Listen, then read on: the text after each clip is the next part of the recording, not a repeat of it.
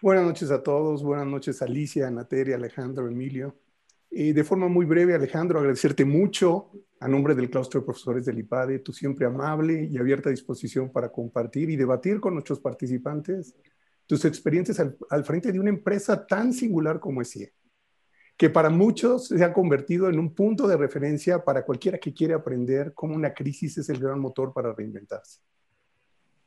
Sí, es un caso de estudio fascinante, siempre actual, polémico y muy atractivo para nuestros participantes. Tan es así que en esta ocasión, para nuestros egresados que inicien su programa de continuidad y actualización la próxima semana, lo cual les agradecemos enormemente que han continuado realmente de una forma seria su proceso de formación con nosotros en el IPAD y más en nuestras circunstancias. Eh, escucharte en esta ocasión es una tarea para preparar sus sesiones. Prácticamente son ya 18 años, Alejandro, que han transcurrido desde aquel octubre del 2002 en el que presentamos juntos el caso de CIE por primera vez en el IPADE.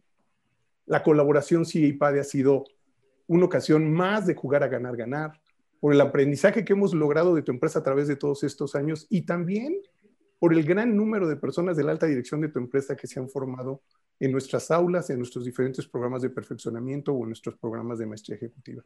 Muchas gracias, Alejandro.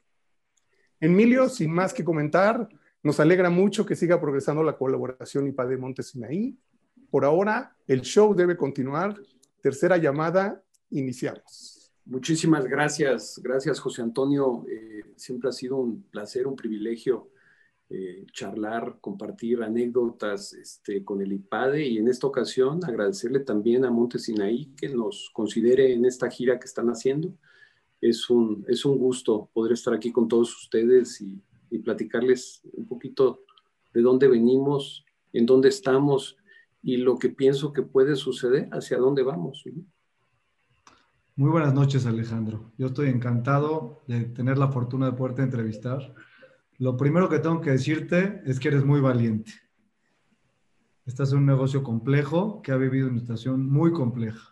Pero ya que estoy viendo la cantidad de participantes que tenemos, me pregunto, ¿por qué no vendimos los boletos para este webinar? Cuéntame. Pues mira, no siempre vendemos los boletos para todo, aunque eh, si me preguntas, casi no recuerdo eh, desde cuándo empecé a vender boletos.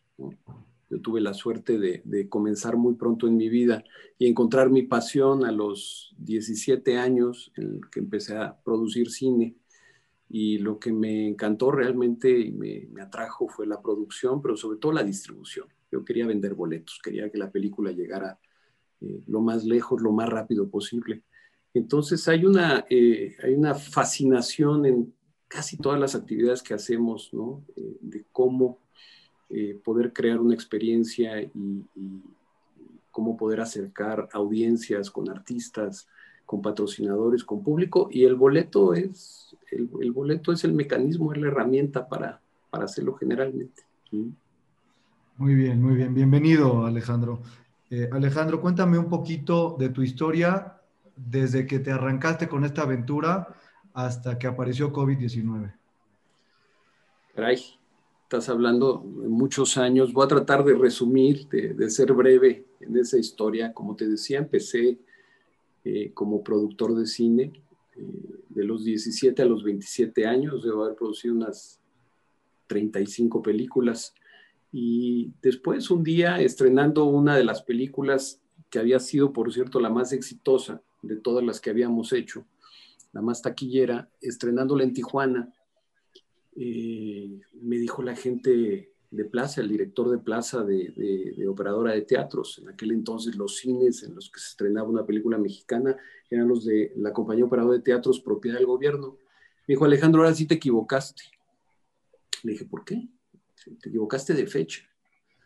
Pero ¿cuál es el problema de la fecha? Me dice, viene Juan Gabriel a cantar a Tijuana. Y ¿cuál es el problema? ¿Qué tiene que ver mi película con Juan Gabriel? Me dijo, ¿cómo, hombre? Pues es el mismo bolsillo, ¿no? La plaza, nadie habla de otra cosa más que, más que de ir a ver a Juan Gabriel a la Plaza Calafia. Y efectivamente, este, vendió 60 mil boletos Juan Gabriel, fue todo un suceso. La película vendió 40% menos de boletos de los que yo esperaba vender ese fin de semana. Y es ahí donde eh, me surge la curiosidad de esta experiencia increíble que puede tener, la fuerza que puede tener un artista para mover a su público de tal manera que, eh, que, casi detenga otras actividades, que la gente escoja, suspenda, cambie planes. Y ahí, en 1987, me, me, metí al entretenimiento en vivo, a producir, a promover conciertos eh, por muchos lados. Estuve en una sociedad que se llamaba Showtime, este, muy contentos y hacíamos giras y tours de Juan Gabriel, Vicente Fernández, Mijares, Emanuel, de todos los artistas latinos, y es en 1990 cuando eh, enfoco eh, realmente el interés y las energías a crear un proyecto que se llamaba OCESA. El proyecto OCESA eh, básicamente iba con un solo objetivo y era tratar de profesionalizar la industria del espectáculo, del entretenimiento en vivo, de los conciertos, sobre todo lograr que los artistas internacionales que no paraban en el circuito, no, no habían incluido a México, que pudieran eh, eh, tenernos este, como una plaza relevante, como una parada fundamental en este tema. México había pasado muchísimos años con los conciertos cerrados. En algunas ocasiones, platicando en alguna universidad, una charla, me decían, pero ¿cómo Alejandro? Pues que yo sepa, los conciertos han estado internacionales toda la vida aquí. no, realmente los conciertos de más de 4.000 personas estaban prohibidos en la Ciudad de México y en muchísimas partes de la República. Y era por temor de la autoridad de que pudiera haber eh, eh, un problema en un concierto de rock, una, una cosa en ese sentido. Entonces, Ocesa nace como el deseo de de lo que parecía imposible o complicado en aquel entonces, este, que era que vinieran los artistas más relevantes del mundo, eh, vinieran a, nuestro país. Y ahí es donde comienza una aventura absolutamente increíble, tratando de, eh, pues de entender qué es lo que uno tiene que hacer en este negocio para sobrevivir, para volverlo rentable. El negocio de la promoción de espectáculos negocio complejo, en ocasiones necesitas vender el 85% de los boletos para hacer punto de equilibrio. Entonces, el cómo poder ir integrando otras actividades, este, generar un modelo más vertical. Y, ha sido pues una historia verdaderamente increíble eh, que ha pasado por muchas etapas y por muchas crisis, ¿no? momentos eh, muy determinantes. Yo recuerdo, eh, quizá para tratar de ser muy, muy directo contando esta historia, recuerdo cuatro momentos muy especiales en la historia del grupo. Recuerdo 1994, eh, donde eh, el efecto tequila famoso nos lleva a una devaluación importantísima, muy relevante, y pues nosotros nos encontramos con que teníamos casi 160 contratos firmados en dólares, teníamos a los Rolling Stones que los habíamos puesto a la venta en octubre del 94, vendiendo 250 mil boletos en un día, cuatro funciones sold out en el, en el, en el Foro Sol y pues nos despertamos con que ninguno de esos contratos era viable. Teníamos un tipo de cambio, habíamos vendido pesos, debíamos dólares, este, un momento complejísimo, complejísimo. Entonces fueron momentos muy interesantes, eh, tres meses, cuatro meses de renegociaciones, de capitalizaciones, de eh, buscar lógicas distintas y que esa crisis nos llevara exactamente un año después a ser la única empresa, eh, la única empresa que se listó en el mercado de la Bolsa de Valores de México el 19 de diciembre del 95. Después, eh, 2000, 2001, otro momento eh, muy complejo, nos habíamos desarrollado eh, muchísimo en América Latina, en muchos territorios, Argentina, Brasil, Chile, Colombia, y nos habíamos diversificado en una serie de negocios adicionales al entretenimiento en vivo. Nos habíamos metido a la producción cinematográfica, la distribución de películas, nos habíamos metido a parques de diversiones, nos metimos al negocio del juego, eh, rehabilitamos el, el, hipódromo de las Américas, construimos el centro Banamex y, y pues en ese momento se devalúan prácticamente todas las monedas. Nuevamente, el 2001 hay una crisis cambiaria importantísima en toda América Latina. Este, entonces, un, momento también de, de, analizar muy bien este, qué había pasado. Se caen las Torres Gemelas en el 2001. eh, un momento de una incertidumbre muy importante, ¿no? de mucha transformación. Luego, nuevamente, el 2008, otra crisis grande, nuevamente, este, un problema eh, con el sector financiero mundial que se permea hacia eh, la facilidad de obtener créditos, de, de, poder seguir desarrollándote. Nos encontramos con que la compañía debía pues casi mil millones de dólares, 900 y pico millones de dólares. Las deudas se toman para pagarse algún día y pues nosotros decidimos enfrentarlas, desinvertimos en negocios y eso nos llevó a un, ejercicio de, reenfocarnos en el core business. Entonces, eh, me preguntas ahorita, eh, cuéntame tu historia hasta, hasta el, el, COVID, hasta marzo de este año. Y bueno, pues después no puedo dejar de ver los momentos de enormes crisis eh, y lo que ha significado, la transformación a la que te llevan esas crisis. Entonces, si me, si me, lo permites, Alejandro, vamos a dividir entonces el tema entre la historia y COVID-19, porque ya me trajiste varias cosas muy interesantes y quiero ahondar un poquito en el pasado para poder hablar del futuro.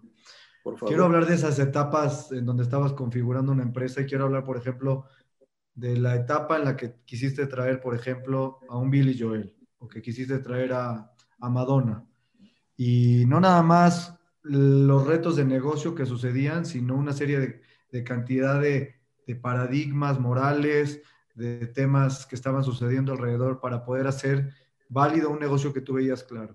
¿Por qué no nos cuentas un poquito de ese tipo de confrontaciones?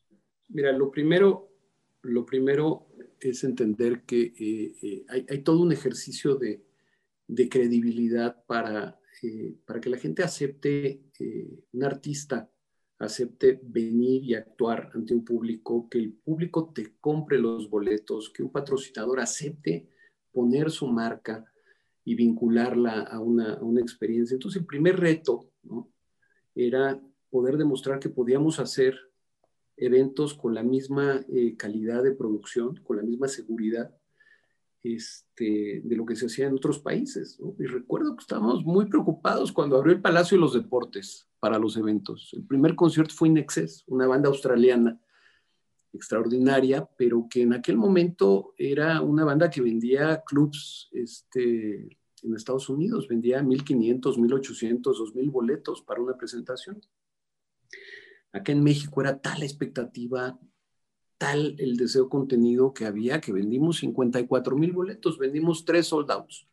Y había una problemática con los permisos tremenda, ¿no? Había una inquietud muy grande en la Ciudad de México en aquel entonces. Manuel Camacho era el, el, jefe de gobierno, el regente de la ciudad.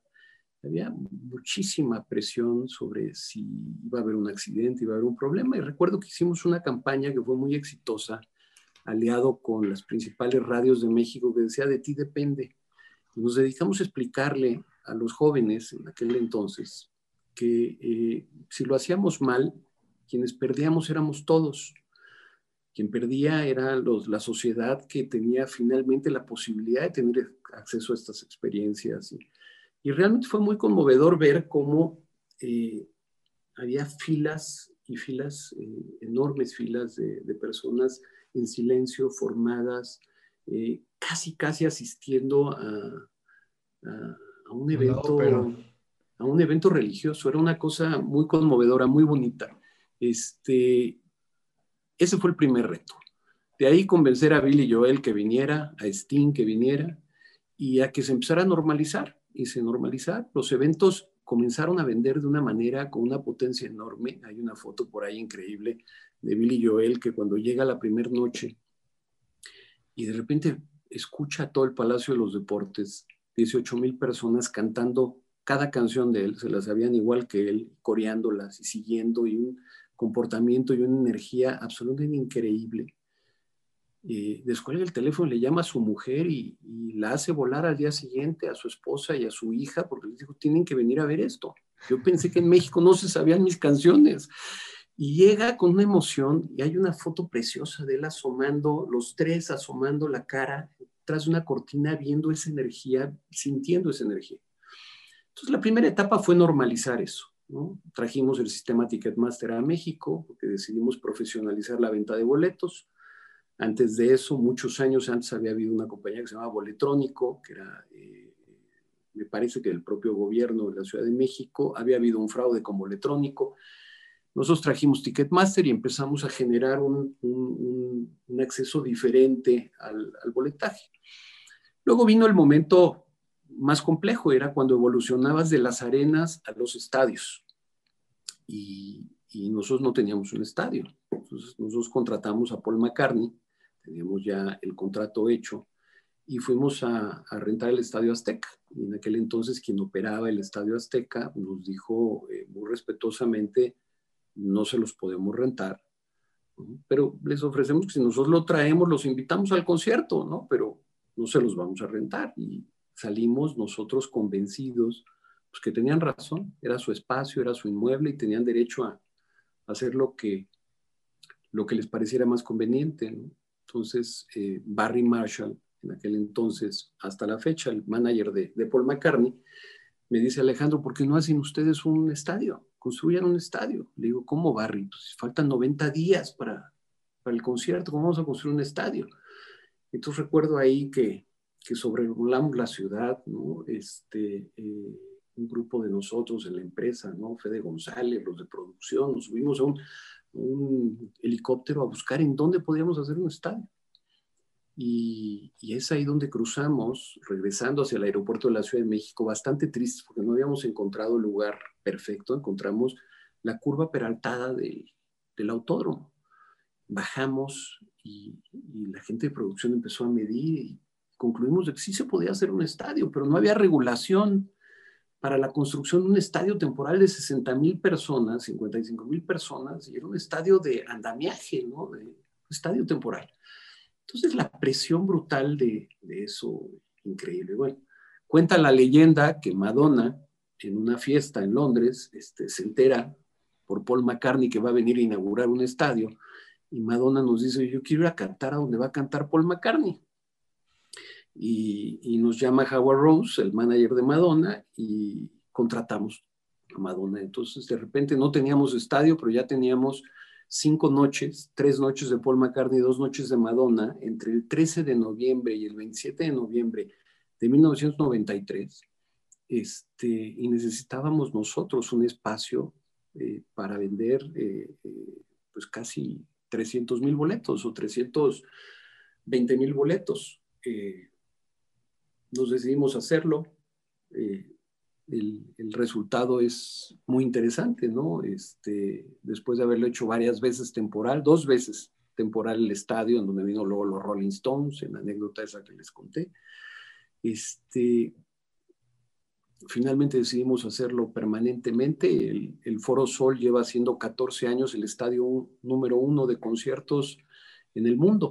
Este, entonces, es interesante, ¿no? Porque aquí es cuando te pones a reflexionar un poquito y me brinco entre historia y crisis porque pues, están completamente entrelazadas, ¿no? En ocasiones piensas que hay un momento que es, eh, es muy complicado, es durísimo y, que rompe completamente tus planes y no sabes tú a ciencia cierta eh, hacia dónde te va a llevar, ¿no? O sea, en algún momento en nuestras sesiones en el IPA de José Antonio platicábamos de que eh, aquella, aquella frase de Kierkegaard, ¿no? que, decía que uno vive la vida hacia adelante, pero la entiende hacia atrás. ¿no? Entonces tú vas superando todos los días, vas tratando de superar un conflicto, buscando una solución, eh, abrir un nuevo negocio.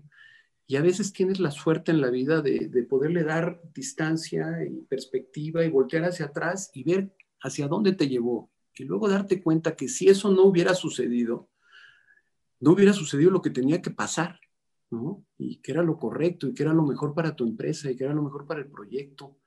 Entonces, pues muy interesante, ¿no? Este, eso, eso fue, te diría que el, proceso, ¿no? Con Madonna puntualmente me haces la pregunta. Madonna fue adicionalmente una crisis de, eh, yo te diría que estábamos sin darnos cuenta, tratando de ver cuáles eran los límites que tenía la parte conservadora, más conservadora en la sociedad de nuestro país. Había muchísimas preocupaciones sobre si Madonna, la influencia de Madonna eh, con las jovencitas en México, se generaron muchas historias que de hecho, se pidió en algún momento que no viniera, había cartas por todos lados firmadas, que no venga Madonna a México, había una presión muy grande. Y se dio una batalla enorme para que no se cancelara el concierto, que hubo la tentación de cancelar el concierto. Eh, y, finalmente, años después te das cuenta que lo que estábamos era buscando y peleando porque la gente tuviera el derecho de decidir qué es lo que quiere ver y, y nosotros no convertirnos en un sensor de lo que la gente puede o no puede ver. ¿no? Imagínate que el grupo decidiera promover las cosas que nos gustan a nosotros nada más. Me, quiero imaginar, por ejemplo, uno a los 30 años que estabas haciendo estas primeras ideas, más o menos, me imagino que tenías un estilo de la música o del rock o de cierto sentido que te llamaba la atención para traer a México. 30 años después, muy seguramente el tipo de artistas que estarías pensando para traer tiene otro matiz. Y entonces viene un nuevo reto, ¿no? Y, y es donde ya quiero empezar a entrar un poquito a la parte de, negocios. Vamos a hablar un poquito de negocios. Let's talk about business, ¿no? Porque si no, aquí se me van a poner nerviosos los del IPADE que quieren hablar de business. Una cosa es tener una idea maravillosa de traer un, un, artista a México y quizás es un gran negocio la primera vez que lo haces. Si es un negocio de compro, vendo, gano, se acabó el asunto. O compro, pongo, pierdo también. O sea, seguramente así son las historias que te han pasado. Pero de ahí a transformarlo en una empresa de entretenimiento me parece que es otra historia. ¿Por qué no hablamos de esa configuración? Mira, eh, vimos eh, justamente cuando empezó el, desarrollo de la empresa, ¿no? en 1990, eh, los primeros dos años formamos Ticketmaster, nos dimos cuenta que teníamos que generar un modelo eh, de integración vertical. Teníamos que eh, aprender a operar bien inmuebles, teníamos que aprender a vender patrocinios comercialmente, teníamos que tener un brazo fuerte y generar un modelo que fuera, que fuera eh, sólido, que te ayudara a que si tenías tres eventos buenos y uno malo, pudieras seguir adelante. Entonces, el grupo con los años se volvió un gran vendedor de publicidad eh, el grupo es uno de los cuatro vendedores, mayores vendedores de publicidad que hay en el país y no tenemos un medio propiamente dicho, pero una capacidad de venta de patrocinios muy, muy relevante. Eh, ese modelo de integración vertical al que nos apostamos resultó que es el modelo que se impuso en el mundo. ¿no? Live Nation, que es la empresa líder del mundo, la número uno, o CESA, nuestra empresa promotora, es la tercera promotora de espectáculos en el mundo. Hicimos en el 2019, el último año que tuvimos normalizado de actividades, fue una empresa que promovió 3.400 funciones este, de eventos, casi, pues casi 10 funciones este, por día, ¿no? Es una capacidad de, de, logística, de integración, de producción, de comercialización, de operación realmente muy, muy importante. Entonces, eh, eh, yo te diría que lo primero es, tuvimos la suerte de eh, intuitivamente generar un modelo de negocio que se genera en México. En México hay muchas cosas que, que ha sido este, completamente innovador y vanguardista y ha podido exportar en el mundo del entretenimiento hacia el mundo, ¿no?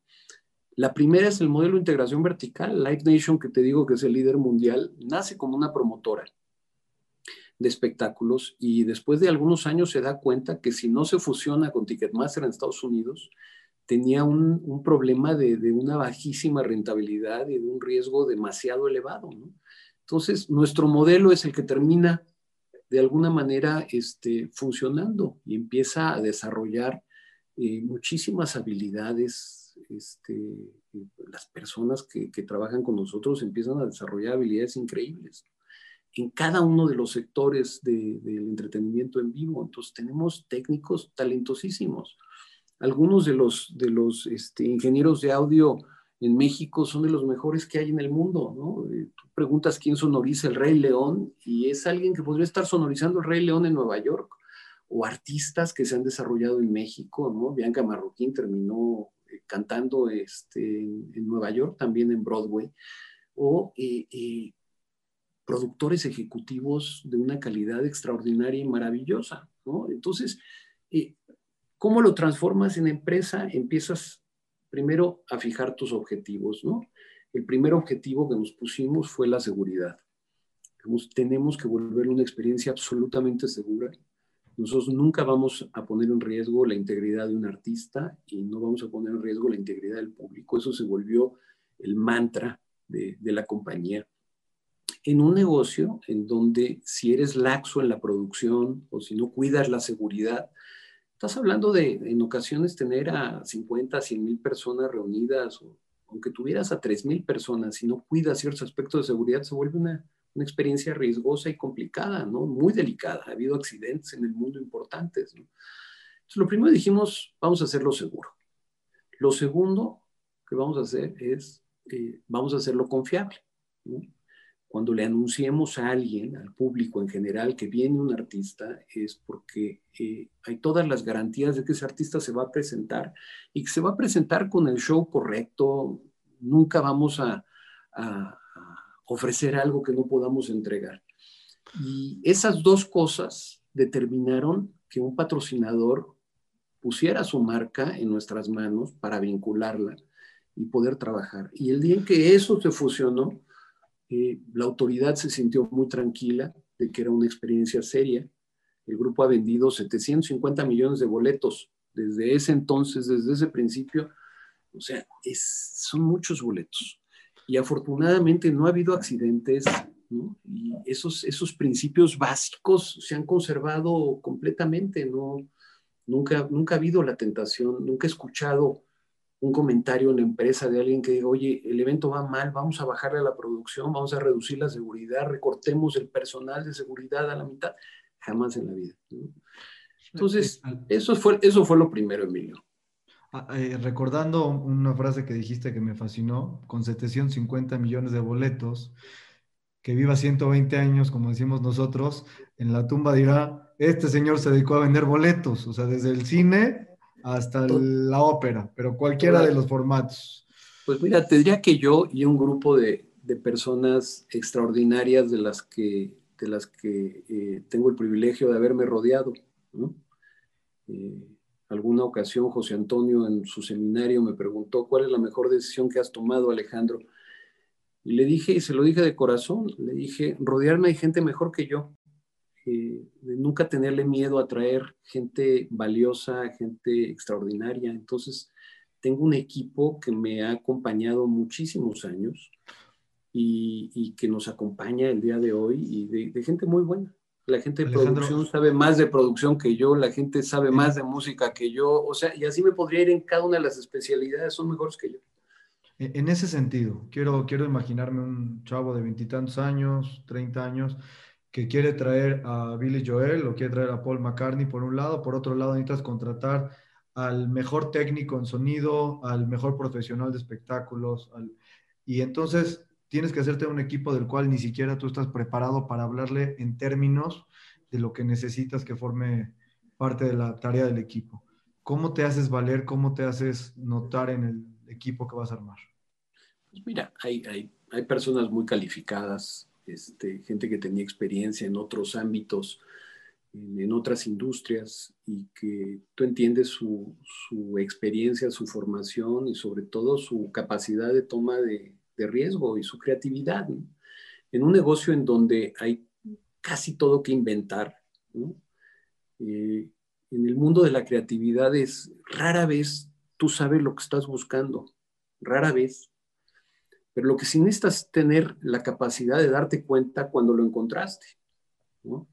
Y fortalecerlo y seguirle. O sea, los creativos, una persona creativa es alguien que tiene la capacidad de ver algo que los demás no han visto y verlo antes, nada más verlo antes. Y eso eh, necesita eh, generalmente de tener algunas características como una, una, una, capacidad de resistencia a la crítica, o una capacidad de, tomar riesgos importante, porque si no lo ha visto nadie, pues es porque no debe ser bueno, no es un buen negocio, ¿no? Y entonces a mis compañeros emprendedores, empresarios, pues, ¿qué les podría yo decir? Pues no, sueltes tu sueño, ¿no? Porque si sueltas tu sueño, igual y lo sueltas antes de tiempo.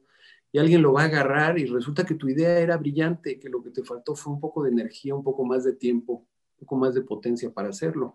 Entonces te rodeas de gente con esa capacidad y luego te das cuenta que estás haciendo la industria y que eh, esa gente va tomando más y más y más experiencia en base a la especialización en cada una de sus áreas. Y cuando te volteas a verlos años después, dices, wow, qué cosa, qué equipo más extraordinario, qué gente más fantástica, esta gente, ¿no? Es, es, es, es buenísima, ¿no? Alguien me decía, ¿no? Este, no esos grandes consejos que te dan en la vida, ¿no? Dijeron, mira, ayuda a que tu gente se capacite, busca que sea la mejor, de tal manera que todo el mundo te la quiera robar y luego genera las condiciones para que no se quieran ir. Buenísimo.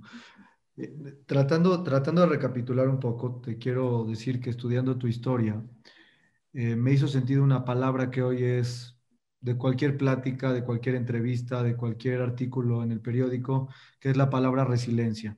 No soy muy amigo de la palabra, pero me parece que has desarrollado un músculo, tú y tu equipo, en el sentido de caer, levantarte, caer, levantarte. Me puse a leer la historia de los últimos 20 años, por lo menos, de CIE, y me encontré que tienes caídas, levantones, debes de tener una cuestión ahí este, ya muy ejercitada de subir y bajar.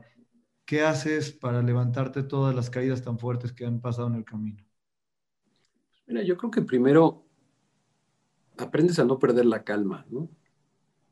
Eso es lo primero, porque si eres capaz de mantener la cabeza eh, en su sitio cuando todos los demás ¿no? están perdiéndola de alguna manera o se preocupan, yo creo que llevas una enorme ventaja. Y segundo, eh, yo siempre he pensado que no hay nada mejor que lo que sucede. ¿no? Los chinos tienen esa, esa frase y me encanta. ¿no? no hay nada mejor que lo que sucede y tienes que aprender a lidiar con la realidad y no victimizarte. ¿no? no la realidad no está conspirando contra ti, no es un diseño eh, que hicieron para que tú tengas problemas y a veces va completamente en contra de tus planes. Tú tenías una idea en un sentido y, de repente una mañana te levantas y descubres que todo lo que habías planteado o planeado hay que cambiar. Y yo creo que si te gusta lo que haces, si tienes confianza en tu equipo, en tu grupo, en lo que has armado, eh, pues sabes que tienes que seguir adelante y caminando, ¿no? Alguna vez leí una frase que me encantó, ¿no? Que decía, una frase en inglés que decía, when you're going through hell, keep going, ¿no? No te pares, ¿no? Pues, estás cruzando el, estás, estás pasando por una, una tormenta terrible, pues tampoco te detengas, ¿no? Busca soluciones y toma las decisiones, aún difíciles. En ocasiones desinvertir de negocios, pues no es, no es fácil, ¿no? Negocios que tú creaste y una mañana llegar a la conclusión de que lo que te tienes es que reenfocar en tu negocio, que fue lo que nos pasó en el 2008. Decidimos bajar de los 900 y pico millones de dólares de deuda a 100 millones de dólares de deuda y había que desinvertir negocios. Negocios muy buenos, bien estructurados. Veo con mucha satisfacción que todos esos negocios siguen funcionando hoy en manos de sus dueños nuevos y de sus... Y, que pudimos crear algo importante, pero yo creo que tomar las decisiones, a veces hay decisiones muy duras para volver más flexible tu negocio. Eh, a veces te la pasas buscando soluciones fuera de tu negocio y lo que tienes que hacer es reconcentrarte y reenfocarte completamente en tu core business, cosa que hicimos nosotros en el 2008 y eso nos permitió años después hacer la Fórmula 1, que no nos hubiéramos imaginado jamás que podíamos crear una Fórmula 1 que se volviera modelo en el mundo. ¿no? Entonces, también la gente se sorprende, dicen, pero ¿cómo es posible que la Fórmula 1 en México haya sido nombrado cinco años seguidos la mejor carrera del mundo? Bueno, pues es que hay un equipo de producción, de operación, este, eh, con una creatividad de mercadotecnia extraordinaria. Hay un público, y al final de cuentas me preguntas cuál es el éxito de la compañía, tener la suerte de haberlo hecho en nuestro país, y contar con el mejor público del mundo. Pero cuando metes todos esos factores, pues año, año tras año la Fórmula 1 de México barría en las votaciones que había y decían, pues es que esa es una carrera extraordinaria. El circuito fue bien diseñado, cómo se comporta la gente, el nivel de entretenimiento, de actividades que hay son fantásticas. y pues son gente creada al entretenimiento, ¿no? Bernie Eccleston me decía, pero Alejandro, llevo toda mi vida en, las carreras, yo inventé este negocio, ¿por qué no había visto una producción así, de esta manera? Le dije, pues quizá porque no habías trabajado con una empresa promotora de espectáculos que se dedicara a hacer eventos especiales y que al mismo tiempo tuviera un brazo de comercialización importante. Me dijo, suenan a muchas actividades. Le digo, yo tengo operadores de carrera. Le dije, sí, quizá ese es el problema. Aquí hay gente que se imagina muchas actividades, muchos temas en donde no hay nada, ¿no? Nosotros somos como un banco de inversión, Emilio. Si no nos paramos a crear un negocio, no tenemos negocio.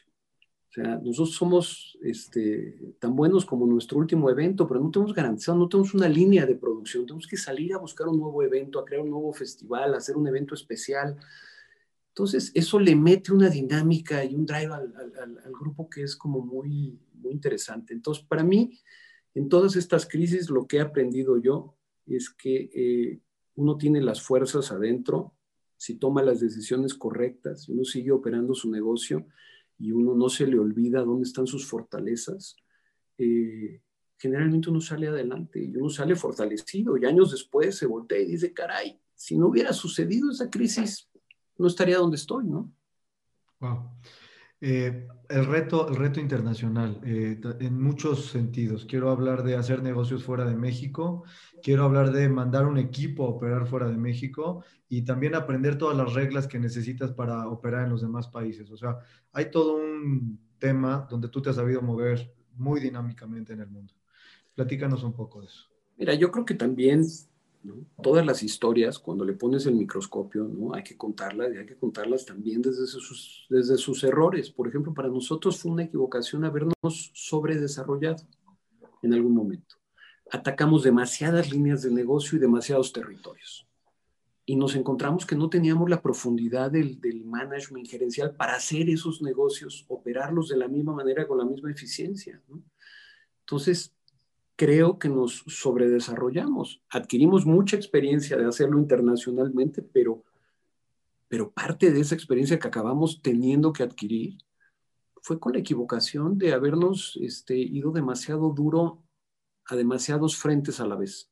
Entonces lo que haces es que te diluyes y empiezas a atacar muchas cosas y llega un momento en que ya no sabes en qué negocio estás y cuál, cuál es el que tienes que potenciar o en qué territorio está tu problema yo creo que las empresas que logran desarrollarse correctamente, este, geográficamente, que tienen un, play internacional, es porque tienen la capacidad de estar muy enfocados en sus productos core, en sus productos clave, ¿no? Y nosotros estábamos eh, desenfocados, estábamos, teníamos muchas batallas en muchos segmentos. Entonces, ¿qué me quedó de eso? Me quedó mucho cariño por América Latina.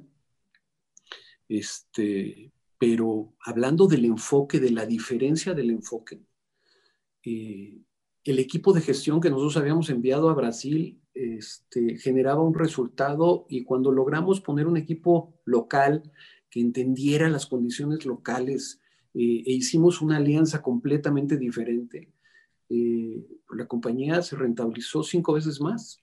Entonces, eran los mismos activos, simplemente explotados de una manera más, más directa con un mayor conocimiento. El negocio del entretenimiento en general es un negocio que se juega de local, no de visitante, ¿no? O sea, cuando tú te vas a jugar de visitante, eh, te falta mucho conocimiento, mucho, mucho toque, ¿no? Entonces, el entretenimiento en general, a mi juicio, eh, lo tienes que hacer de la mano de los socios correctos en cada país gente que tenga un, stake en riesgo muy importante, muy metido y que tenga un conocimiento y unas relaciones que sean, que sean potentes y que sean poderosas, ¿no?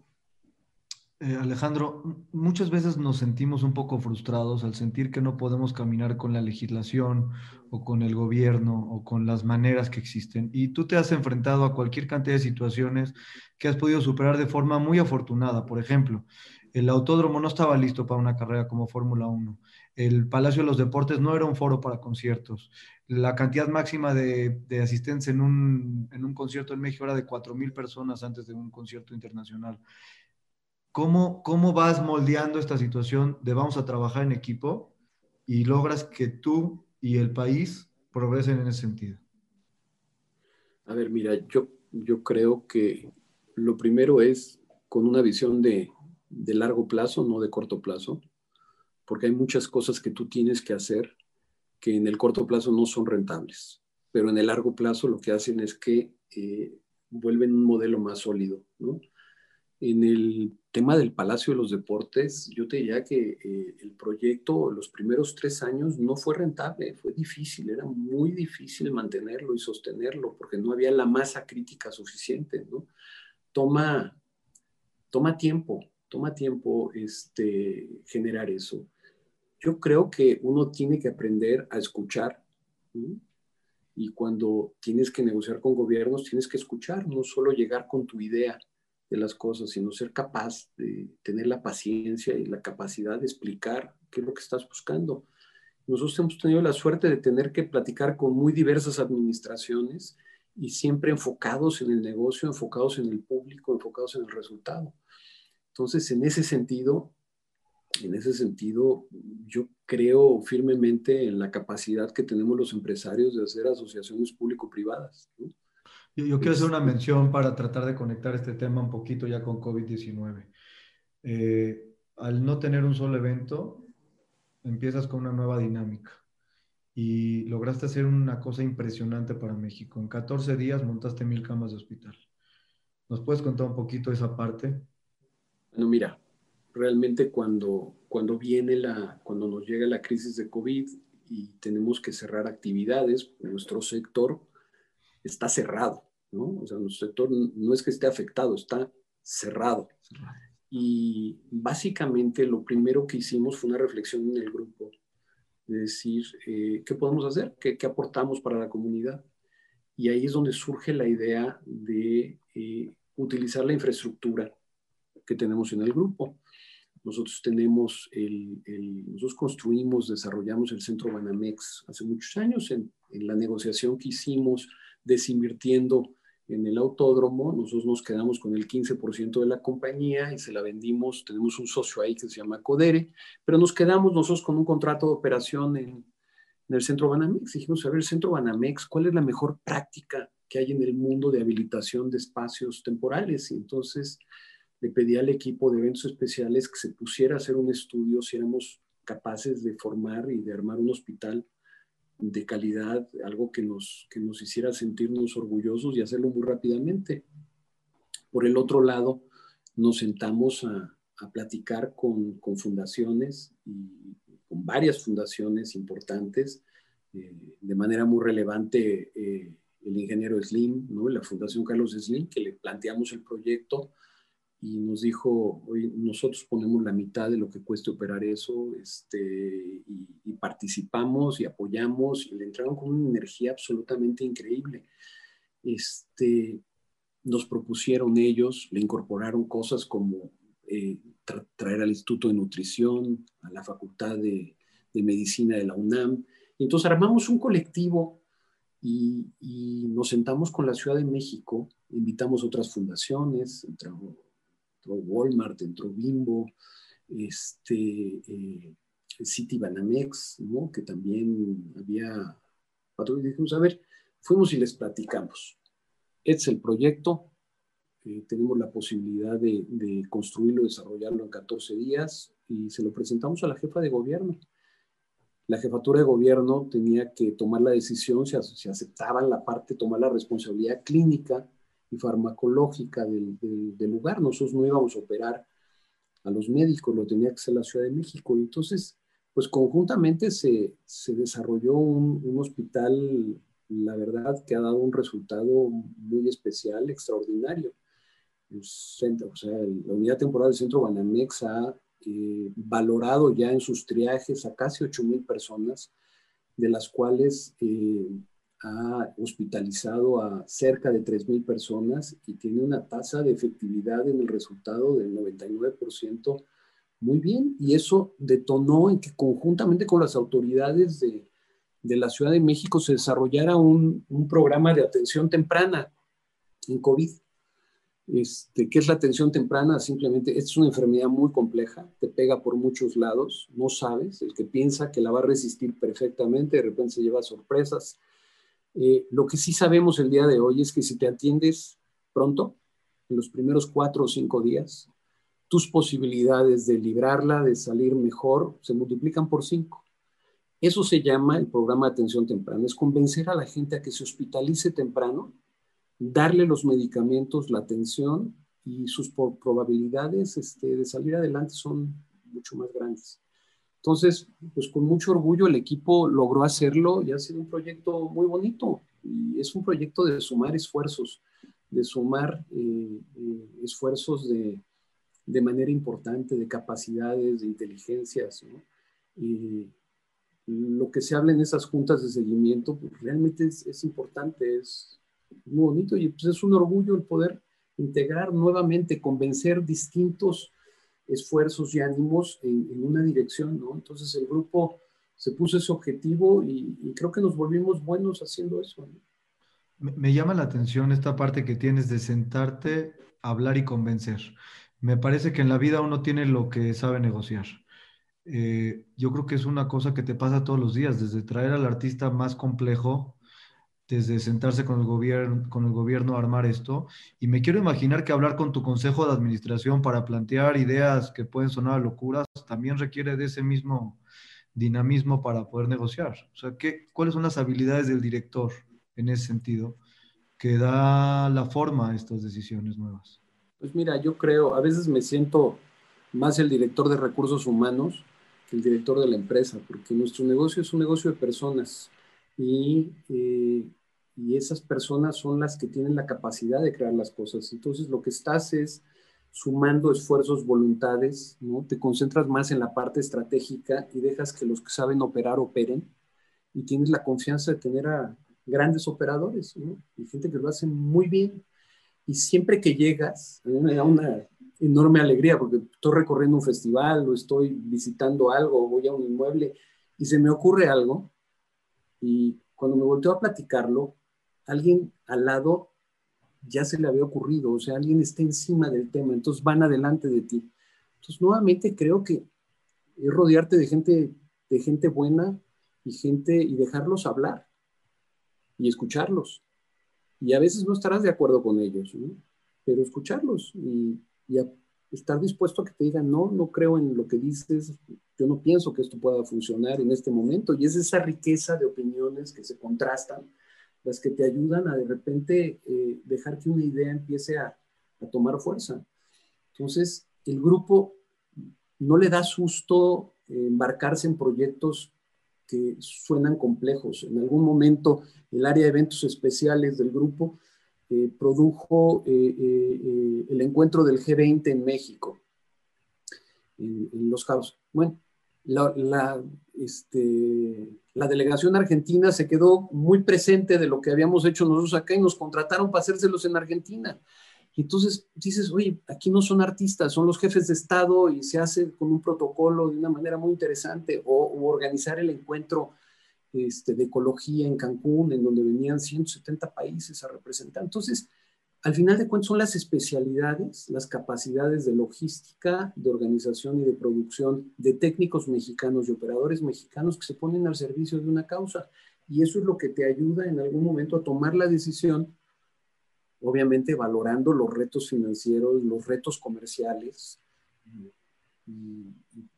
Pues hay muchas opiniones, se discuten mucho en el grupo. Tengo dos preguntas fundamentales aquí que me hace la gente y, creo que vale la pena ponerlas sobre la mesa. Por un lado, tienes un negocio que se paró en seco, o sea, no está esperando semáforo más que el único semáforo verde que pueda existir o, la cura de este, de este virus. Por otro lado, tenías una operación muy importante llevándola a cabo ya con Live Nation y esa operación se cruza en medio del proceso de COVID. ¿Cómo, ¿Cómo estás manejándolo? ¿Cuál es el futuro de sí en ese sentido? A ver, como te digo, las cosas suceden y, de repente tú te esperas algo distinto. Habíamos hecho una alianza muy estructurada con, con Live Nation y, esa operación fue una operación muy importante. Se, habían, se reunían el, el, primero y el tercero, ¿no? O sea, la primera promotora del mundo y el tercero y nos asociábamos de alguna manera y, justo cuando viene la autorización de, la Comisión de Competencia, este, nos metemos en medio de la pandemia, ¿no? Esta pandemia lo que está creándole a, lo que le está creando a las empresas de entretenimiento en el mundo es que mientras más grande eres, más complicada es tu situación, tienes más gasto fijo, este, tienes más compromisos estructurados, ¿no? Entonces, Live Nation tomó la decisión de suspender la operación. Live Nation es socio nuestro en una tercera parte de Ticketmaster, ¿no? Es desde hace muchos años nuestro, es simplemente una evolución estratégica en el tema. Y entonces, pues toma la decisión, Michael Rapino, que es el presidente, me llamó, me Alex, no quisiera tener que hacerlo, lo tengo que hacer, porque tengo que ver ahorita cómo hago que sobreviva eh, Live Nation, y Live Nation tiene un reto muy grande, ¿no? Y necesita, tiene un, gasto corriente de 185 millones de dólares mensuales y estoy parado. Este, voy a tener que suspender la operación. Le dije, Michael, entiendo que hagas lo que tú necesitas hacer, nosotros haremos lo que tengamos que hacer para para eh, defender nuestros derechos, ¿no? Una operación vinculante y estamos en eso y estamos en los procesos normales de arbitraje que suceden estas cosas. Eso no les quita que sean nuestros socios en Ticketmaster. ¿Y qué te puedo decir? O sea, comprendo que cada quien tiene que voltearse a buscar sus prioridades y sus temas, más allá de los compromisos que había asumido, ¿no? Nosotros en eso no nos detenemos. Nosotros sabemos que OCES es una gran empresa, una empresa eh, que saldrá muy fortalecida de este tema. Y esto te enseña que necesitas cada vez buscar modelos más flexibles que te ayuden a reaccionar a cosas así. La realidad es que ante el COVID nadie estaba preparado, ¿no? O sea, para una cosa de este tema, de esta naturaleza, y quizás esa es la gran equivocación de, de todas las industrias que, nunca previmos esto, ¿no? O sea, pero realmente te volteas a verlo, no hay una promotora en el mundo que lo haya previsto, pero tampoco las empresas de, del tiempo libre en general lo previeron, ¿no? Las empresas de cruceros, las empresas de aviación, de hotelería, de gastronomía, esta le pega por todos lados, entonces lo que tienes que hacer es voltear hacia adentro y tomar el aire y, pensar, utilizar el tiempo en reflexionar en nuevos productos, nuevos modelos de negocio y desde luego que puedes hacer conciertos en streaming durante, durante algunos meses. La gente quiere regresar a la experiencia en vivo. O sea, es tan potente la experiencia en vivo de convivir que la gente va a regresar. Y hay pruebas, y hay muestras de lo que ha sucedido en algunos mercados increíbles. En Australia se pusieron tres tours a la venta el otro día, se vendieron, una, no sé, creo que cerca de dos millones de boletos se vendieron, o sea, y muy, muy impresionante porque la gente necesita poder regresar y retomar un poco de control en sus vidas, ¿no? Pues Entonces, puede, venir, puede venir una euforia, de hecho, puede venir una euforia de salir y de querer vivir la experiencia humana, de la convivencia, de la cercanía, puede venir ese momento y hay que, hay que, resguardar las capacidades de la empresa en ese sentido. Mira, yo creo, yo creo que regresarán los mercados, regresarán eh, las experiencias y regresaremos a viajar y regresaremos probablemente a valorar más, mucho más las cosas que hacíamos y que dábamos por hecho, ¿no? Y decíamos todos los días, este, ¿no?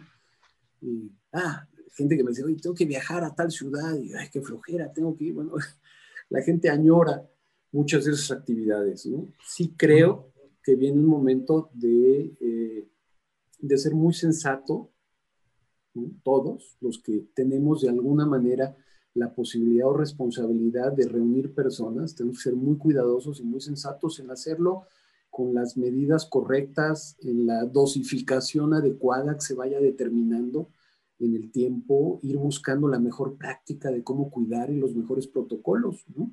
Eh, yo celebro que se esté abriendo el cine, que se esté abriendo el teatro, que leía que el Centro de las Artes abre y empieza algunas funciones, porque de la misma manera celebro que salga la gente con precaución y con cuidado a comer a un restaurante, porque creo que necesitamos trabajar todos colectivamente en recuperar el ánimo económico, pero lo tenemos que hacer con responsabilidad. O sea, el otro día este, escuchaba a Carlos Slim en la, en la Domit, en la eh, Junta de Becarios de Telmex, que buenísimo evento hicieron virtual el otro día, y decía, pues si hay un remedio para, para el COVID, ¿no? Y pónganse la máscara. O sea, si todos nos la pusiéramos, tendríamos mucha más este, eh, posibilidades de regresar y recuperar nuestra vida pronto, ¿no? Ahora, dime una cosa, tienes un equipo creativo importante, y hablamos del equipo, y tienen que surgir una cantidad importante de ideas para generar ingreso. ¿Qué, qué sí has podido generar en términos de ingreso? ¿Y qué tipo de acciones has llevado a cabo para mantener al equipo y financieramente siete meses cerrados sin eventos y no sé cuántos puedan seguir? Ha requerido de una habilidad importante. Sé que tienes a alguien a tu mano derecha, que es Jaime Cebada, que es eh, un elemento importante en la parte financiera, pero me parece que hay esfuerzos extraordinarios llevados a cabo para sobrevivir en ese sentido. Mira, realmente lo que haces es que empiezas a, a, cuidar mucho tu cash flow, a checar tu cash burn, priorizar tus compromisos, ¿no?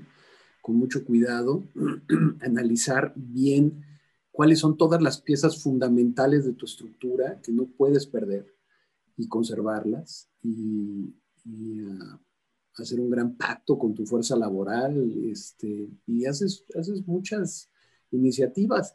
Aprendes a hacer cosas, ¿no? nosotros aprendimos a hacer este hospital y sin buscarlo ni pretenderlo, de repente nos han empezado a contratar que hagamos en nuestra área de eventos especiales, que habilitemos hospitales, porque nos volvimos muy buenos haciéndolos, ¿no? Y hemos estado haciendo algunas cosas. Hemos estado haciendo muchos eventos de, hemos estado haciendo muchos, muchos eventos este, virtuales, muchos conciertos, ¿no? Tenemos una serie de conciertos que se llama Irrepetible, que ha sido muy exitosa, en donde hemos invitado a artistas a que traten de dar un concierto que nunca darían en vivo ni que volverían a dar, que canten algo que ya no cantaban hace muchos años. Y entonces eh, eh, empiezas como, como a crear eso y, y, a pensar muy bien este, qué activos quieres retener del entretenimiento en el largo plazo. Y ha sido un tiempo muy rico de reflexión y de, pensamiento y de trabajo y sobre todo de crear un plan de reactivación. Tenemos un plan de reactivación muy bueno, muy sólido. Yo creo que a lo largo del próximo año vamos a ir recuperando de una manera importante actividades y de una manera importante el ritmo eh, de lo que está sucediendo. Y lo importante, lo más, lo fundamental en esto es que podamos salir inmediatamente, que se reactive la, este, nuestras actividades en general a ayudar a toda la gente a recuperar y rescatar a toda la gente que se quedó sin, sin empleo. Nosotros, más allá de todos los empleados que tenemos, hay una cantidad de, de, empleos eventuales que creamos a lo largo del año, pero nosotros, pero toda la industria del teatro, pero toda la industria este, en general de los eventos, ¿no? el turismo de negocios, este, todo, hay, hay, un golpe duro que tenemos que generar una rehabilitación muy importante. Alejandro, me quiero pasar a una sección de preguntas rápidas. Eh, en esta sección te voy a pedir contestar en lo más rápido que puedas, no más de un minuto. Eh, y vamos a empezar por esta. ¿A qué le tiene miedo Alejandro Soberano? Yo te diría que eh, a, perder la pasión a las cosas. A mí me apasiona profundamente lo que hago todos los días. Y eso es lo que me mueve, lo que me, levanto con emoción, con gusto, con ilusión, con ánimo en general para buscar soluciones a los conflictos, ¿no? no me puedo imaginar un día perder ese ánimo y perder esa pasión, ¿no? A eso sí le tengo mucho miedo, que eso se te acabe un día por alguna razón. Afortunadamente no se me ha acabado y, y cada día me divierto más. Aún en el sufrimiento uno puede encontrar espacios y diversión y ánimo y, estar bien, ¿no? Y, voltearse hacia adentro, ¿no? En ese sentido de pasión y esperanza, ¿cuál es el show que sueñas que no has podido realizar? No se lo digas a la competencia, pero más o menos danos una idea. Mira, estás hablándole a una compañía que ha tenido la suerte de haber traído muchísimos artistas, ¿no? casi, casi ponle nombre y, piensa en uno, ¿no? Yo creo que, yo creo que eh, el sueño, ¿no? Para mí es como fan seguir viendo a los artistas que a mí me emocionan. Yo soy un gran fan de Paul McCartney, me encanta Paul McCartney, yo era fan de los Beatles, primer disco que tuve en mi vida fue el de Sgt. Pepper y bueno, lo atesoré muchísimos años. Y a mí me imagino y me dicen que Paul cumplió 77 años, pero que está pensando venir a dar un tour. Me emociona mucho. Me emociona que tenga la energía, la capacidad, el talento, la de seguir encima de un escenario. Hace muchísimos años, te dije que cuando empecé en el cine, eh, me asocié con los Martínez Solares, ¿no? Fui socio de don Gilberto Martínez Solares y de Adolfo su hijo, y don Gilberto, que era un personaje increíble, él tenía 75 años en aquel entonces, cuando nos asociamos. Y le dije, don Gil, ¿cómo se ve la vida a los 75 años? Me dice, pues Alejandro, hay gente que dice, lo bailado nadie me lo quita, pero yo he aprendido a entender que lo importante es poder seguir bailando. Y entonces se me quedó muy grabado, hay que seguir bailando, hay que seguir emocionado y enamorado de las cosas que te gustan en la vida. Y todos los días encontrando la forma de reencariñarte con algo, ¿no? ¿Crees que has visto el mejor show de tu vida? pues mira, yo siempre llego muy emocionado a que me sorprenda y hay muchos artistas y muchos eventos que me sorprenden, ¿no? Hay eventos que me sorprenden su capacidad de producción brutal, o sea, tú vas a un, a un EDC, ves la producción del EDC, es una locura, ¿no? Este, hay cosas que me sorprenden mucho, pero eh, yo me sigo emocionando brutalmente viendo al público contento, ¿no? Este es un negocio de experiencias y si somos capaces de entregarle la experiencia correcta a la persona y hacer que encuentre, se encuentre. Nosotros desde muy pronto entendemos que nosotros éramos un enlace, éramos un vínculo entre un artista y su audiencia y nunca nos hemos confundido. Quien jala al público, quien vende los boletos es el artista, no somos nosotros, ¿no? Nos decíamos entre nosotros, entre broma, ¿no? Un día le dije yo a mi gente, hace muchísimos años, le dije, miren, estamos en el show business.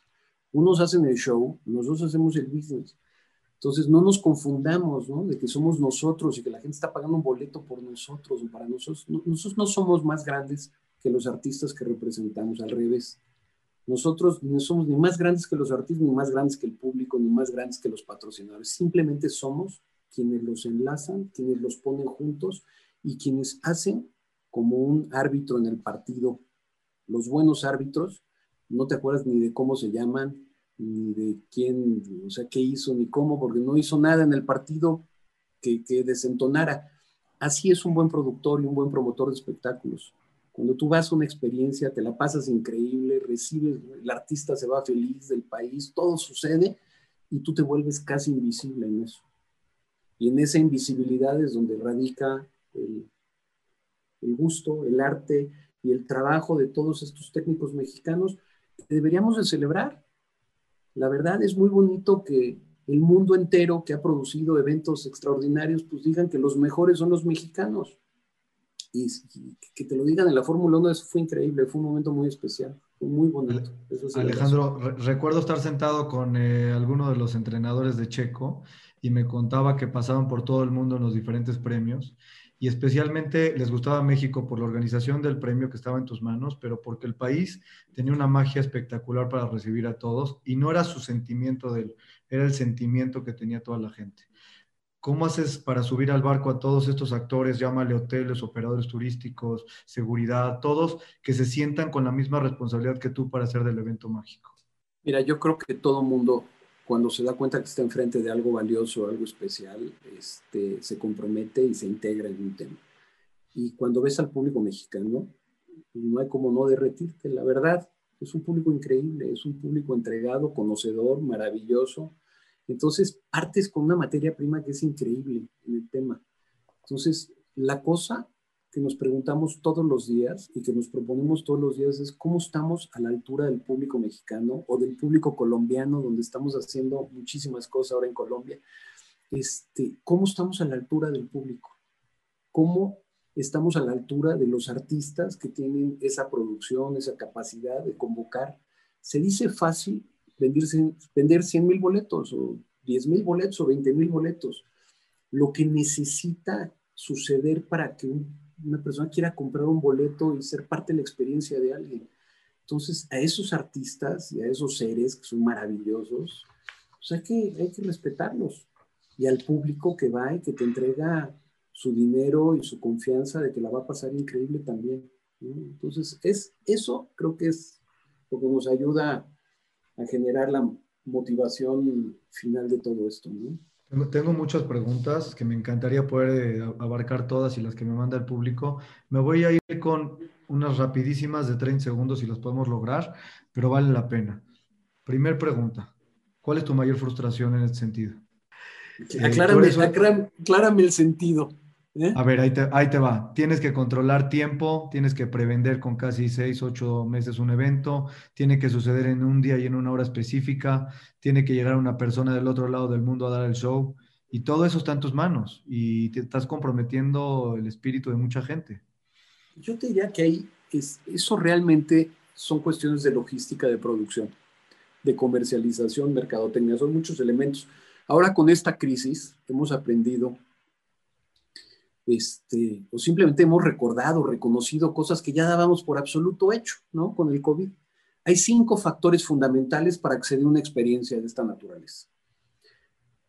Primero, que la autoridad te permita y te dé una licencia un, permiso para hacer un evento. Segundo, que el artista esté dispuesto a cantar, porque tú dirías, bueno, si le pago al artista, le contrato, él va. No, ¿eh?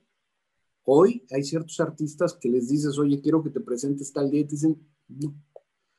O sea, necesito pensarlo, meditarlo, ¿no? En Estados Unidos pues hay artistas que ya avisaron que no van a salir a cantar antes de septiembre del año que entra, ¿no? Y, no van a salir a cantar porque no se sienten cómodos. Necesitas que un patrocinador se sienta cómodo de la experiencia y de su marca y de que es una experiencia segura y que es confiable y que estamos haciendo lo correcto, ¿no? Necesitas que el público esté dispuesto a ir, comprar un boleto y sentirse también tranquilo y confiado.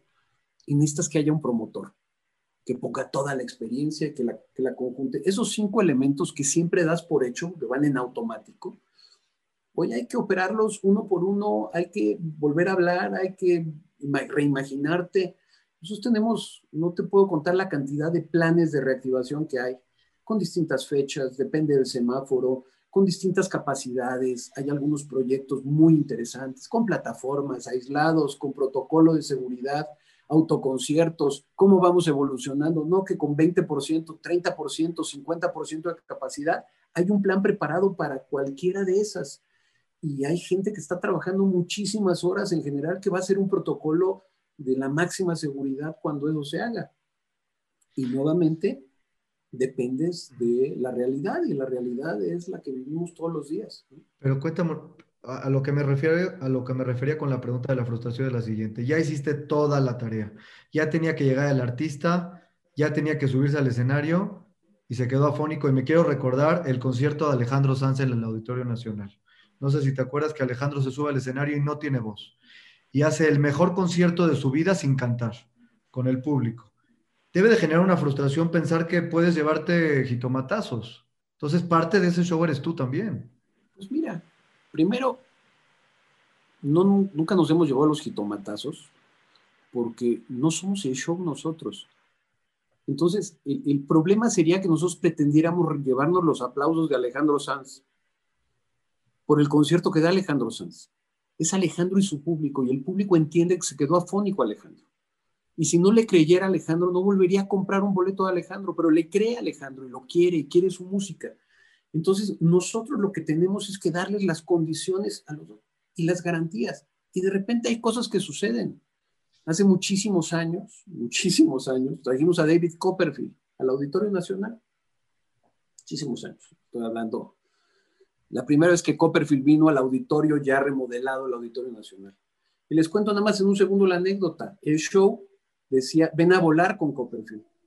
Y eran dos horas de show, un show extraordinario. Y en el último acto, David Copperfield volaba. Como podrán imaginarse, era un truco, era un acto de magia el que volara, ¿no? Que dependía de unas computadoras y unos efectos especiales muy importantes. Se voló la computadora y no pudo volar. No pudo volar. Y hubo un porcentaje de público, 50 personas, que empezaron a decir, fraude, pues no voló, ¿no? Recibieron un show de una hora 55 minutos, faltaron los últimos cinco minutos, ¿no? Entonces en ese momento había 50 personas que se iban con la sensación de que había un fraude y tomamos la decisión de devolverle sus boletos, de ven otro día, te regalo un boleto y ven otro día, ¿no? es una falta de ortografía como promotor hacer eso, porque tú no le garantizas a la gente. Tú imagínate que nosotros nos volvemos responsables de que, de que eh, los Rolling Stones canten eh, Angie, ¿no? Y si no cantan Angie, devuélveme mi dinero, ¿no? Es muy difícil, ¿no? No estás en ese mundo. Pero yo te diría que asumes las cosas, más que tomarlo como frustración, molestia, incomodidad, entiendes que es un negocio de personas y que suceden cosas.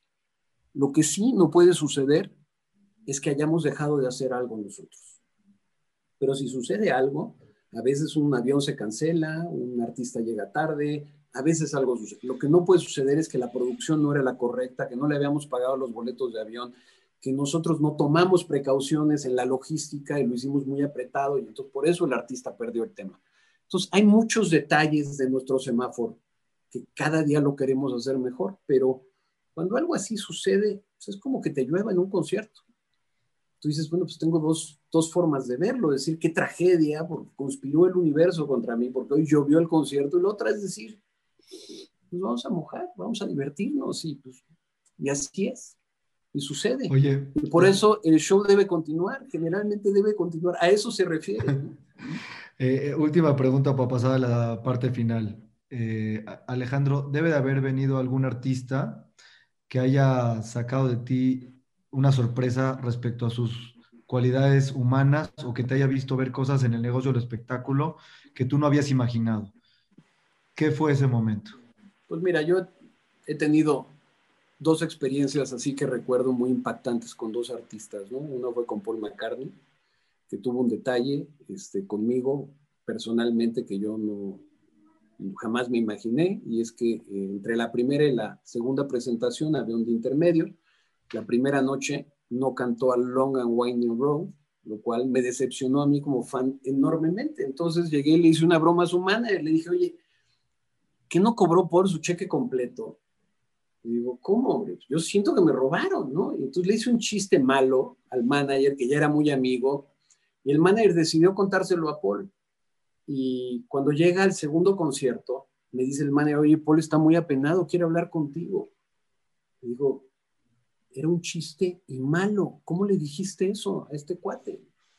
Me dijo, no, no, que si puedes ir a la hora del soundcheck a platicar con él. Y entonces llegué a la hora del soundcheck, el tema, con la cara que se me caía de vergüenza.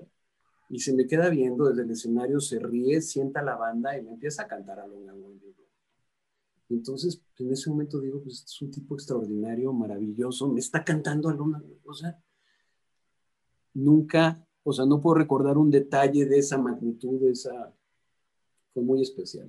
Y otra anécdota también que recuerdo fue el miedo con el que hicimos a Guns N' Roses cuando vino la primera vez el miedo con el que todo mundo veía a Axel Rose y las locuras que hacía Axel Rose. De hecho, los boletos en Estados Unidos decían around 8 o'clock, porque no podían comprometerse una hora y salían normalmente a la hora de la medianoche y él decía, pues si me han esperado tantos meses, tantos meses, este, pues que esperen cuatro horas mis fans, pero eso nos preocupaba mucho, pues era el principio del rock en México. Y recuerdo que eh, le dije a su manager, oye, necesitamos cantar a tiempo, pues, si no aquí va a venir una multa muy fuerte y pudiera llegar el punto en donde eh, haya, si hay algún incidente adentro, van a arrestar a Axel Rose, ¿no? No, mira, hay un tema, él está muy inestable, tiene problemas, y me contó toda una historia, Entonces, cometí una irresponsabilidad, porque es una irresponsabilidad brincarte a tu agente y al manager, a todo el mundo. Recuerdo que fui a platicar con él un segundo y le dije, Axel, bienvenido a México, soy tu promotor te deseo un concierto extraordinario. Este, te quiero decir que por cada 10 minutos que salgas tarde vamos a tener una multa de X dinero. Pero si decides salir media hora tarde, te podrían arrestar. Le digo, y no quieres estar en una cárcel aquí. Nunca me contestó, nunca me volteó a ver. Y lo único que escuché es una patada un locker. Me salí del lugar. Y recuerdo que fue muy interesante porque todos los conciertos empezaron cinco minutos antes de las ocho de la noche. Entonces, entiende, a veces él era parte de su juego salir tarde, parte de crear su mito, pero pues, estaba perfectamente en condiciones de aceptar las reglas nada más planteadas. Lo que pasa es que en ocasiones los artistas los rodea un equipo que no le quiere contar todas las historias, ¿no? Pues sí recuerdo esas dos cosas. Como experiencia, una es, hay que plantear lo que hay que plantear. Y lo segundo es, en ocasiones te llevas un regalo inesperado y seguramente inmerecido, pero este, te llevas un regalo inesperado. Hay artistas maravillosos, súper sensibles. Para mí es un orgullo y un privilegio eh, trabajar para ellos, porque en esencia una productora, el promotor que cree que contrata a los artistas y son sus empleados, empezó mal. ¿eh?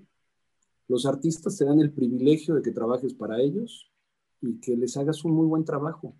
Y para ese privilegio, en ocasiones tienes que dar garantías muy importantes, mucho dinero y muchas certezas.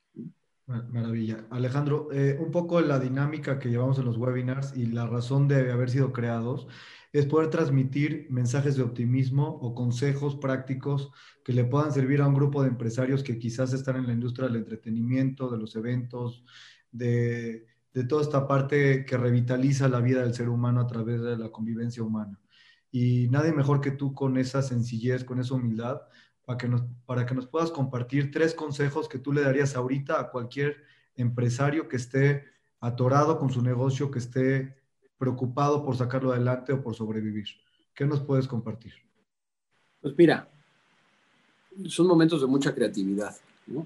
Entonces, yo hace muchos años, era muy joven cuando me dieron una frase que a mí se me quedó pegada, ¿no? Que dice, tratar y fallar es aprender, al menos aprender. Fallar a tratar es sufrir la pérdida inestimable de lo que pudo haber sido. Entonces, ese es un mantra que a mí me, que me, que me ayuda a, animarme a las cosas, a intentarlas permanentemente. Entonces, lo primero es no perder el ánimo. Segundo, buscar con creatividad soluciones. Tomar las decisiones que hay que tomar. Lo tercero, estos son momentos perfectos para eh, revalorar cosas, ¿no? No todos los socios reaccionan de la misma manera, ¿no? No todos los stakeholders que tienes eh, eh, caminan a la misma velocidad. También es un repensamiento, ¿no? Este, que te ayuda a ver de quién te rodeas, ¿no? Entonces, yo creo que todos debemos rodearnos, tratar, intentar rodearnos de gente que sepa estar en las buenas, en las malas, que sepa jalar, que sepa caminar. Yo tengo un equipo de veras extraordinario.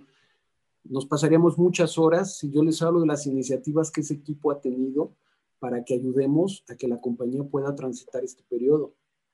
Mucho tiempo, pero cuidar muy bien de quién te rodeas, cuidar mucho la calidad moral de un socio, porque si te equivocas de socio, pues, te estás equivocando de todo, ¿no? O sea, ese socio habla de ti y, de quién eres y como si fueras tú, ¿no? Entonces, cuidar muy bien esas cosas y esos detalles y no tener miedo de llegar y decir las cosas como son y platicar las cosas con la dureza, crudeza que sean con tus deudores, con tus acreedores, con tus empleados, con tus socios, este, y buscar soluciones. Y estoy seguro que si no pierdes el ánimo vas a seguir adelante y con suerte vas a haber aprendido a hacer tres o cuatro cosas que no sabías hacer y que algún día agradecerás que por esto eres mejor en algo, ¿no? Cuando, cuando nos dijeron a todos que nos quedáramos en el confinamiento, o sea, quedémonos confinados, quédense en su casa, ¿no?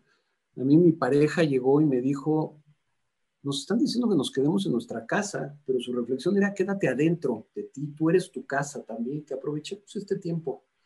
Para mí ha sido un tiempo en muchos sentidos muy rico a nivel familiar, a nivel personal, muy especial y pues yo le deseo a todo el mundo que, que lo esté viviendo de la misma manera, ¿no? Hay gente que lo vive como una tragedia y como, como casi un arresto domiciliario, ¿no? y yo la verdad es que no me he aburrido un minuto y estoy absolutamente dedicado a los temas, a las cosas y a tratar de salir una mejor persona de todo esto.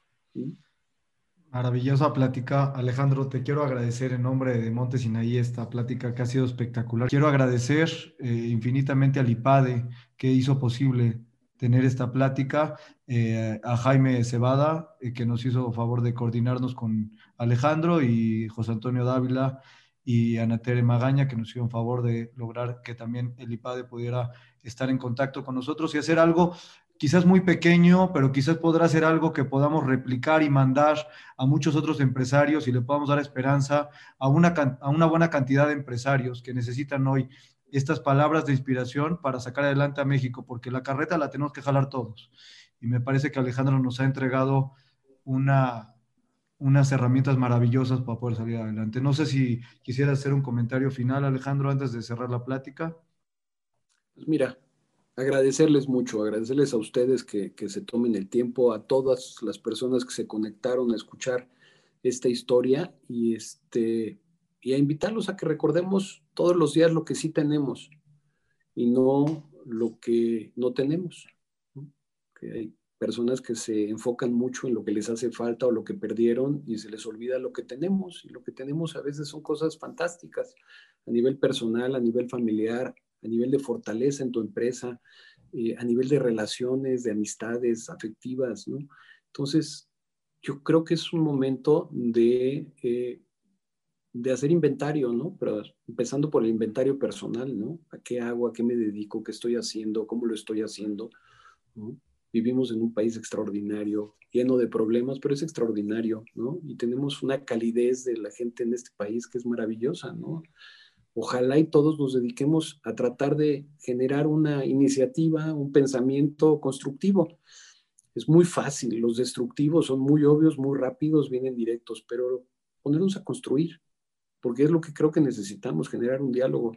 Yo no sé si ustedes vieron el debate de los presidentes, de, los candidatos ayer en Estados Unidos, pero yo vi unos momentos de, de ese debate y la verdad es que me horroricé pensando en que ya no nos podemos comunicar, ¿no? A veces hay tanto ruido y nos gritamos, nos decimos cosas. Entonces, ojalá y nos pusiéramos todos en un modo más constructivo en nuestras relaciones, en nuestros negocios, con nuestras autoridades, con todo el mundo.